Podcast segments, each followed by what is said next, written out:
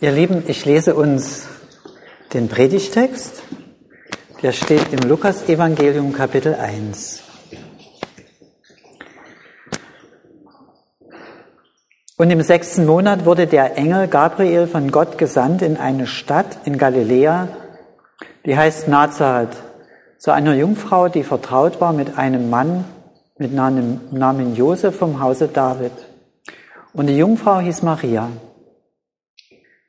Und der Engel kam zu ihr herein und sprach, sei gegrüßt, du Begnadete.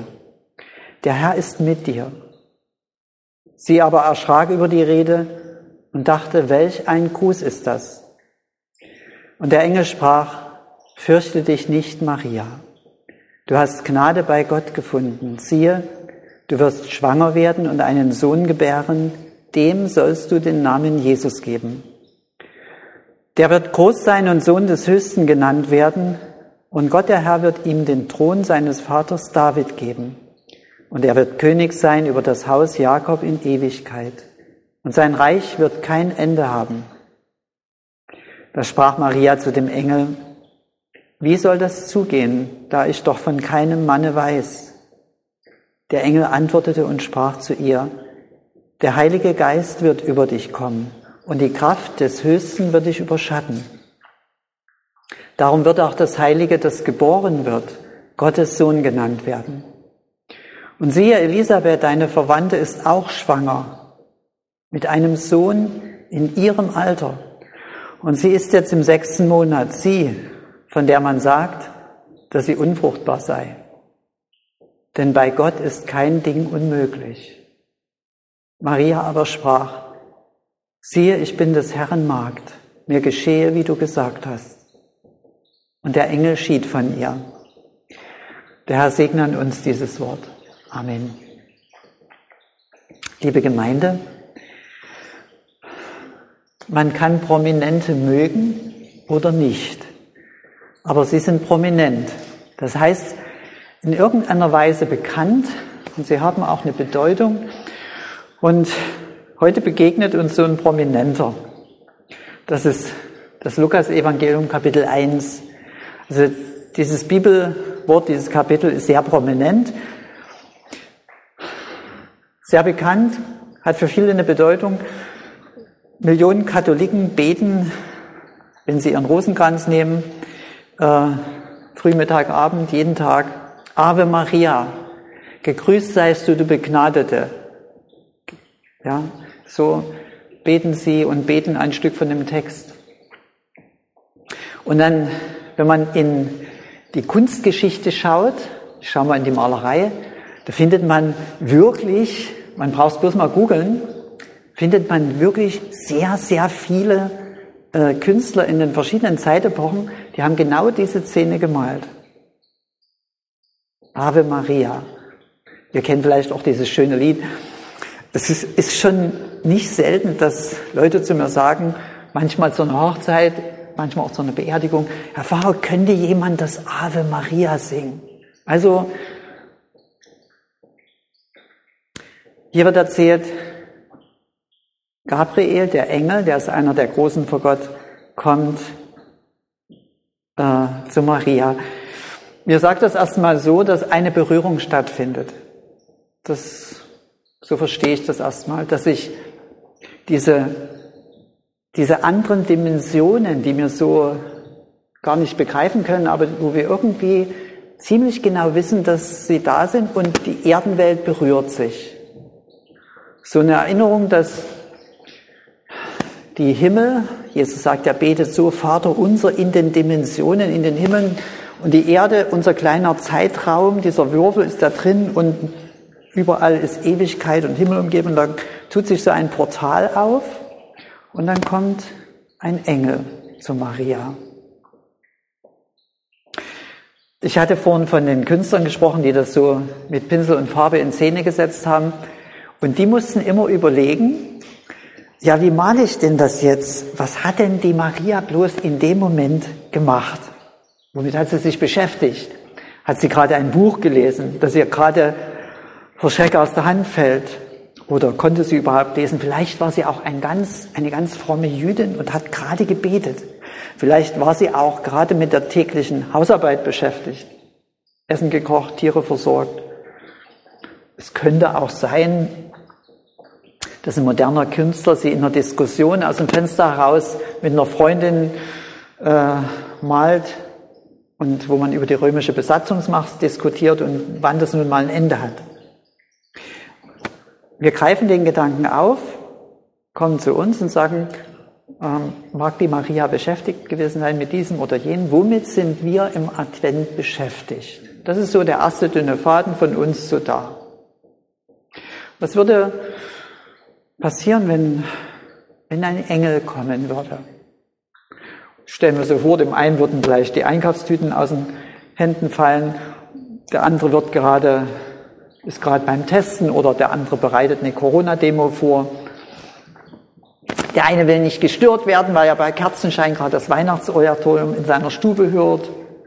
Oder vielleicht wird einer gerade auch in seinen traurigen Gedanken getroffen über diese Zeit. Oder vielleicht denkt auch manchmal, mancher dran, dass er das Fest feiert äh, und einer fehlen wird. Vielleicht denkt auch mancher an die vielen Menschen in der Welt, denen so vieles fehlt. Egal, jedenfalls wird er erzählt, da kommt er herein, der Engel, ein Bote des Himmels. Und er kommt mitten in diese Welt und wir nennen sie mal die Welt unsere, das Ungeordnete, das, was wir manchmal so mühsam zusammenhalten in Beziehungen. Er kommt sozusagen mitten in die Situation in Sehnsucht, Ärger, Freude, Empörung, Besinnlichkeit. Kurz, es ist damit gesagt, hier wird etwas beschrieben, worauf man sich nicht vorbereiten kann. Das ist für mich ein sehr inspirierender Gedanke, dass Gott uns da nicht vorbereitet, wenn er uns begegnet. Und so ein Erschrecken, ein Inneres gehört wohl auch dazu. Jedenfalls ist das so in, der, in dem Bericht, dass man erstmal, der, mitten im Bericht so, da wird der Atem angehalten, wenn der Engel kommt. So. Und dann wird uns ein nächstes berichtet, dass sich Maria unterbrechen lässt. Und eine heilsame Unterbrechung. Das ist so ein Gedanke, ich finde den für mich nachdenkenswert, so einen Gedanken nachzugehen. Gott begegnen bedeutet eine heilende, heilsame Unterbrechung meines Alltags. Denke ich gerne über sowas nach. Hier wird erzählt, sie lässt sich unterbrechen. Nehmen wir mal an, sie legt ihre Papiere, ihre Leserolle aus der, aus der Hand, wo sie gelesen hat. Und sie bleibt aber trotzdem bei sich. Das ist auch interessant. Ähm, sie sagt nichts, aber sie bleibt bei sich, kann das nicht richtig einordnen. Mit der Frage wird es uns sozusagen transportiert, welch ein Gruß ist das? Was ist denn das für ein Gruß? Das meint er eigentlich, was kommt jetzt auf mich zu? Es meint eigentlich, die Maria will Klarheit. Und das ist wieder so ein Faden von, von da zu uns. Das wollen wir auch. Wir wollen für uns persönlich, wer wir sind oder in den Beziehungen zu den Menschen um uns und auch in der Beziehung zu Gott, da wollen wir Klarheit. Vielleicht muss man manchmal für sich selber, ich mache das, unterscheiden, was Klarheit ist und Sicherheit. Ob ich Sicherheit haben will und Kontrolle, dass ich alles in der Hand habe oder Klarheit. Das ist für mich ein bisschen was anderes. Ich sage hier mal, die Maria will Klarheit, die will wissen, wer ist das, wer bin ich. Ähm, und dann wird ihr gesagt, sie ist von Gott erwählt. Das ist ähm, die Maria wird ihre, ihr altes Testament gekannt haben. Äh, was die Erwählung von Gott betrifft, da lesen wir in der Bibel, das ist anstrengend. Das bedeutet nicht unbedingt, wie toll das alles ist, sondern man liest in der Bibel Menschen, die Gott erwählt, und die Propheten singen ein Lied davon, dass das anstrengend ist. Es ist nicht nur etwas Schönes, sondern es ist auch etwas, was getan werden muss. Wir sagen vielleicht mit modernem Wort heute Beziehungsarbeit. Wen Gott erwählt, mit denen setzt er sich in eine Beziehung und dann muss irgendwas getan werden. Und nun ähm, ist die Erwählung aber auch ein Geschenk und das, ähm, so wird uns hier berichtet, will die Maria auch betrachten. Und da schwingen erstmal so diese Worte im Raum. Die Worte, die äh, uns vielleicht so bekannt sind und die für uns vielleicht gar nicht so direkt bedeuten, wenn wir sagen, ja, das war damals so.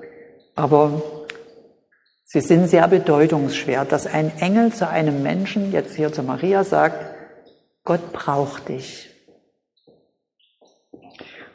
Vielleicht haben wir so ein Bild von Gott, ja klar, Gott braucht mich, aber eigentlich braucht er mich nicht. Der kann das auch alles alleine machen. Äh, ja, ich glaube schon dran, dass mich Gott braucht, aber ja,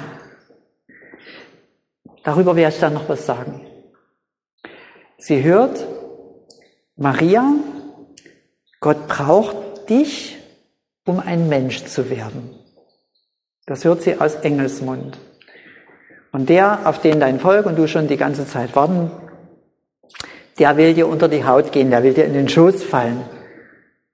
Der will unter deinem Herzen sein und du sollst ihn tragen und du wirst ihn am und im eigenen Leibe spüren können. Ähm, ich ziehe mal so ein paar dünne Gedankenverbindungen von hier zu da, ob wir was anfangen können so. Gott braucht dich, um Mensch zu werden. Also Gott braucht dich, um zu den Menschen zu kommen. Könnte man ja einfach dem Gedanken auch mal nachgehen, in Ruhe, ob mein Leben sowas wie eine Straße für Gott ist. Ob das so, ob ich das so sehen kann. Sie fragt natürlich nach, ich habe ja keinen Mann, wie so. Und dann kommt dieses schöne Wörtchen von dem Engel über, der Heilige Geist wird über dich kommen. Das heißt, hier wird erzählt, Gott bricht nicht mit Gewalt in diese Welt ein. So ähnlich wie wir das im letzten Lied auch gehört haben. Das würden wir eher erwarten, dass Gott mal zeigt, wer er ist und hier die Himmel tun sich auf und jetzt mache ich mal meins. Ist irgendwie schon verwirrend, dass das nicht so geschieht, sondern dass das Evangelium uns erzählt, dass sich Gott, und da sprechen wir von dem, der die Galaxen geschaffen hat, völlig unbegreiflich, der die Atome, die Quantenmechanik, überall ist Gott, das ist irgendwie nie fassbar. Dieser Gott, wo wir meinen, der hat alle Macht, der hat sich entschieden, einen schweren und gefährdeten Weg neun Monate lang durch eine Schwangerschaft zu gehen. Jeder weiß, äh, wer ein Kind hat, die Frauen, die ein Kind geboren haben, wissen das und dass die Geburt auch etwas Schweres ist, auch für das Kind. Also er entscheidet sich, den Weg zu gehen durch Schwangerschaft und Geburt. Und der Engel sagt, Maria, das will Gott mit dir. So, jetzt kann man natürlich äh, erstmal sagen, die ganze Situation mit Maria und Engel, das ist so schon ein bisschen verwirrend. Vielleicht war sie auch wirklich nur verwirrt, keine Ahnung. Deshalb die Frage, was hatte nun Maria wirklich in dem Moment, vielleicht hat sie sich später erinnert, aber was hat sie denn nun wirklich in dem Moment gehört? Das wissen wir nicht genau. Aber eines wissen wir doch, eines hat sie als Frau gehört. Das hat sie garantiert nicht überhört, dass sie schwanger wird. Das hört eine Frau. Das, das war. Und, und deshalb fragt sie nochmal nach. Das heißt, Sie ist kritisch und nicht so ergeben, wie man das manchmal, vielleicht manchmal äh, gesagt bekommt, die Maria. Also sie fragt nach, sagt, so geht es doch nicht. Und zugleich ist da auch etwas sehr Vertrauensvolles. Das liest man hier raus, so vertrauensvoll, dass sie ähm, eine Antwort bekommen wird. Also sie wird eine Antwort bekommen und sie muss sich aber auch nicht einfach nur fügen, weil da ein irgendwie ein mächtiger Engel mit Schwingen und Schwert erschienen ist und man sowieso nichts machen kann. So war das auf keinen Fall. Also hier steht, Maria sprach zu einem Engel. Wie soll das zugehen, da ich doch von keinem Manne weiß? Der Engel antwortete ihr, der Heilige Geist wird über dich kommen.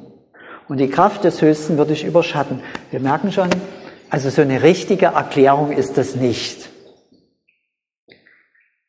Und dass es keine richtige Erklärung ist, das habe ich als äh, Pfarrer dann in der Gemeindearbeit, ich bin ja 37 Jahre Pfarrer, ich habe es manchmal gehört, dass jemand dann ehrlich zu mir gesagt hat, äh, Herr Nikolaus, also wenn wir das Glaubensbekenntnis beten, habe ich schon so gewisse Verstehensprobleme, besonders bei dem Satz, geboren von der Jungfrau Maria, da, da bleibe, das sage ich ein bisschen leiser. Und das ist irgendwie ähm, auch so zu akzeptieren. Wenn man sich selber akzeptiert und die Menschen so wie sie sind, dann kann ich das einfach so auch stehen lassen, weil äh, ich die Sache so sehe, dass ich von den Milliarden hoch Milliarden Geheimnissen, die in, um, überall sind auf dieser Welt, im Makro- und Mikrokosmos, habe ich und kein Mensch auf dieser Erde je eines wirklich begriffen, sonst könnte, wenn das jemand begriffen hätte, könnte man ein Blatt nachmachen, könnte man eine Ameise schaffen, eine Zelle herstellen. Man kann diese Geheimnisse versuchen zu verstehen und zu betrachten, aber bisher ist kein Geheimnis wirklich entschlüsselt worden, so dass man die Kontrolle über das Geheimnis hätte. Und hier ist das ähnlich. Das bedeutet aber nicht, dass einem Geheimnisse im Großen und Kleinen nichts sagen oder dass sie nichts bedeuten. Sie bedeuten sehr viel. Hier in diesen ähm, Worten, in den Worten des Engels, der Heilige Geist wird über dich kommen, du wirst ein Kind bekommen. Das bedeutet für mich, ich betrachte das, kann das nicht erklären, aber sehe die Bedeutung. Es bedeutet, Kinder, alle Kinder und gerade dieses eine Kind wird hier erzählt, das ist Geheimnis. Die werden nicht von Eltern gemacht und geplant. Die biblische Überlieferung, das finde ich so super interessant, die sagt, dass ein Kind in diese Welt kommt, da gehören drei dazu, Mann, Frau und Gott. Und hier wird das so unterstrichen. Also ich finde das etwas Besonderes, hier steht Kinder. Machen nicht nur Eltern. Kinder kommen aus Liebe, also aus Gottes Plan und Rat zur Welt. Und sie bekommen von Gott ihren Namen und Auftrag und Kinder sind nicht dazu da, in erster Linie den Familiennamen weiterzutragen oder die Firma weiterzuführen. Und über Jesus wird einmal kein Vater wie so eine Art Besitzerstolz sagen sagen, er, der Jesus, ach, guck mal an, das hat er alles von mir. Nein, sagt Gott, das hat er alles von mir. Der Heilige Geist wird über dich kommen und die Kraft des Höchsten wird dich überschatten. Also, jeder kann mal so für sich in, seiner Erfahrungskiste mal nachgucken. Erfahrungen mit Gott so sich erinnern an einen Moment in seinem Leben, wo so Himmel und Erde für ihn beieinander waren, wo es so eine Schnittstelle gab, wo sich der Tag und Gottes Welt so überschnitten haben, so eine Erinnerung, sagt genau, ich wusste genau, dass Gott da ist.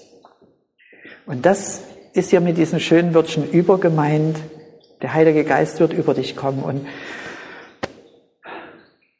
das ist nicht ähm, gewalttätig, aber überwältigend.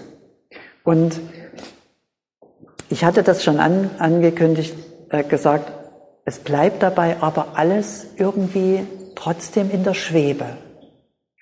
Da hat man keine Kontrolle drüber. Also es wird ja auch so gesagt, Gott wird Mensch und bleibt doch Gott.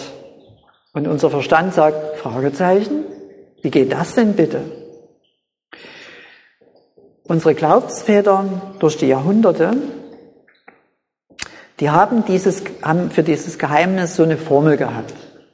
Die haben gesagt, mit Jesus ist das so, wahrer Gott und wahrer Mensch, beides zugleich. Ich würde mal sagen, das ist ein Versuch, ähm, in eine knappe Formel zu bringen, was man nicht anders sagen kann. Es ist aber auch eine, eine, ein guter Satz. ein guter Umgang äh, mit diesem Phänomen, ein Geheimnis, dieses Geheimnis zu beschreiben und es trotzdem so zu belassen. Okay. Äh, lassen wir mal diese Erklärung, äh, wahrer Gott, wahrer Mensch, okay, ja, mir gefällt viel besser, äh, wie der Engel versucht, Maria zu verstehen. Man könnte vielleicht auch dieses Wort Einsehen verwenden, zum Einsehen, dass sie Einblick bekommt, zum Einsehen zu bringen. Er sagt nicht, na ja, du musst verstehen, Dogma, wahrer Mensch, wahrer Gott, der Sohn Gottes kommt, der, und sowas. Er macht es viel schlichter. Er sagt zu ihr, Maria, schau dir einfach deine Tante an, die Elisabeth. Schau mal an, die ist 70. Nach menschlichen Ermessen hätte deine Tante nie und nimmer, nie und nimmer schwanger werden können. Trotzdem ist es geschehen. Und sieh dir an, wie sie seitdem von innen her leuchtet. Wenn uns das so geht, dass wir manchmal von den geistlichen Dingen, die wir in der Bibel lesen oder die uns Menschen erzählen, wenn uns das manchmal ein bisschen verwirrt, man fragt und manchmal auch zweifelt, sagt, wie soll denn das mit Gott sein und so, das, im Grunde genommen ist das so, dass wir eigentlich, ja, immer die Antwort des Engels bekommen. Wie die Maria hier. Wir kriegen zwar auch in, in Einsehen, dass wir das einsehen können, aber letztlich kriegen wir immer diese Antwort, bei Gott ist kein Ding unmöglich. Das ist dann die Antwort. Okay. Ich weiß nicht, wie wir zu so einer Antwort stehen, dass man dann kriegt, bei Gott ist kein Ding unmöglich. Du kannst da zweifeln oder nicht. Wir schauen auf Maria und sie fragt da nicht weiter nach. Sie sagt, ja, siehe, hier bin ich. Ich lasse mich rufen. Ähm, und jetzt schauen wir mal als Nachgeborene auf diese Geschichte. Also wir laufen die lange Geschichte zurück und sehen, das sind inzwischen 2000 Jahre und sehen hier ganz einfach, ohne dieses Einverständnis dieses jungen Mädchens aus Nazareth hätte das nicht geschehen können. Gott macht sich abhängig, das ist auch das, das ist ein Phänomen für mich, weil ich das nicht richtig verstehe. Ich würde das nicht machen. Ich würde mich nicht von Menschen irgendwie abhängig machen. Ich will die Kontrolle haben. Aber hier wird erzählt, Gott macht sich abhängig von einem jungen Mädchen, die Maria war vielleicht 16 Jahre, von einem jungen Mädchen, die Ja sagt und sich öffnet. Für mich ist das ein Hinweis, weiter drüber nachzudenken unter der Überschrift Liebe riskiert etwas. Und zweitens, Liebe wartet auf ein Ja und akzeptiert auch Nein. Und die Liebe Gottes, das ist so das Leuchten in diesem Bibelwort. Die Liebe Gottes bekommt in dieser Stunde hier ein Ja geschenkt. Siehe, ich bin des Herrn Magd, sagt sie. Und dann, mir geschehe, wie du gesagt hast. Und das finde ich, davon kann man sich doch berühren lassen. Das ist doch, das kann man doch an sich ranlassen und sich berühren lassen, sagen und das fühlen, was, was das bedeutet in dieser Stunde. Dem mal nachfühlen. Glaube ist auch manchmal Gefühl, jedenfalls hier. Gut, damit soweit. Ich habe für mich noch überlegt, wozu hat mich dieses biblische Wort inspiriert und was wünsche ich mir? Ich habe darüber nachgedacht wir leben ja in einer Wünschezeit, so Advent, Weihnachten. Und bin zu dem Schluss gekommen. Ich wünsche mir zwei Kräfte als Geschenk für die kommende Zeit. Das erste, dass ein Bote Gottes zu mir sagt, Michael, du hast Gnade bei Gott gefunden. Das ist das Erste. Und zweitens, ich wünsche mir diese Kraft, die ich hier entdeckt habe. Und zwar, ich wünsche mir die Kraft, mich im Herzen vorbehaltlos der Liebe Gottes zu öffnen, dass ich von Herzen zu Gott, zu Jesus sagen kann, mir geschehe, wie du gesagt hast. Amen. Und der Friede Gottes, der höher ist als unser Denken, bewahre unsere Herzen und Sinne in Christus Jesus. Amen.